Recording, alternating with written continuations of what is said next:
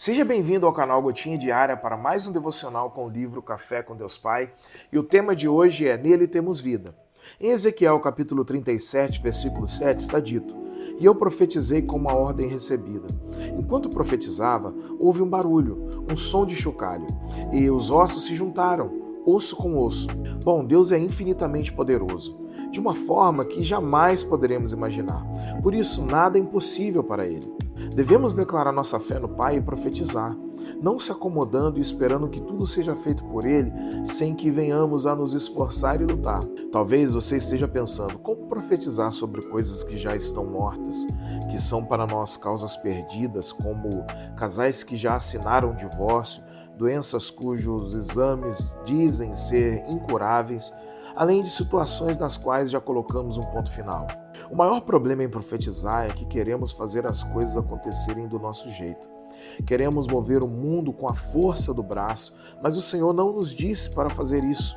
Ele nos mandou profetizar, declarar e encher o coração de esperança e fé no poder que vem do alto. Você não pode pensar que aquilo que os seus olhos estão vendo é o ponto final para a sua vida. Antes, precisa profetizar, declarar palavras de poder e ter fé. Os órgãos que estiverem secos e sem vida podem ter tendões, carne e pele. Não aceite viver a derrota neste momento tão dramático na sua história, nos seus sonhos, na sua fé, nas suas finanças, na sua família, na sua vida espiritual, no seu ministério e nos demais aspectos da sua vida. Deus não quer que a morte domine a sua vida. Pelo contrário, Jesus se entregou na cruz por você para dar-lhe vida plena e vida eterna. A vida em Cristo jamais deixará de reinar. A frase do dia é: quando você não consegue encontrar uma solução, é aí que Deus intervém. Hashtag fé. Bom, nessa visão profética de Ezequiel, vemos um movimento de restauração produzido pela palavra de Deus. E essa mesma restauração está acessível a mim e a você.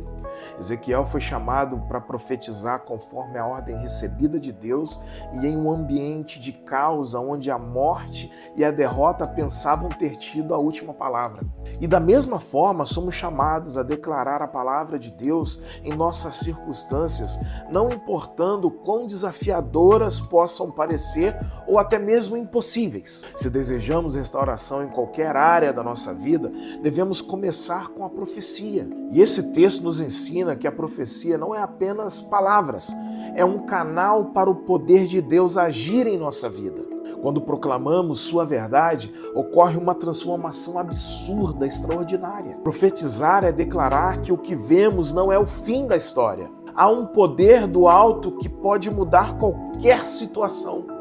E para que haja essa mudança, essa transformação, é fundamental entender que aquilo que nossos olhos veem não é o ponto final da nossa história. E que quando a gente profetiza, estamos enchendo nossos corações e o ambiente ao nosso redor com esperança. E esperança não é meramente otimismo, é a certeza de que Deus está no controle, independentemente do que estamos enxergando. E a minha oração hoje é para que possamos ser um canal da bênção e do poder de Deus para toda situação onde a derrota e a morte se estabeleceu e também para que nossas palavras sejam impregnadas pelo poder transformador de Deus. Para que não haja em nós essa iniciativa de colocar um ponto final onde Deus colocou apenas uma vírgula na nossa história. Tenha um dia abençoado, meu irmão e minha irmã.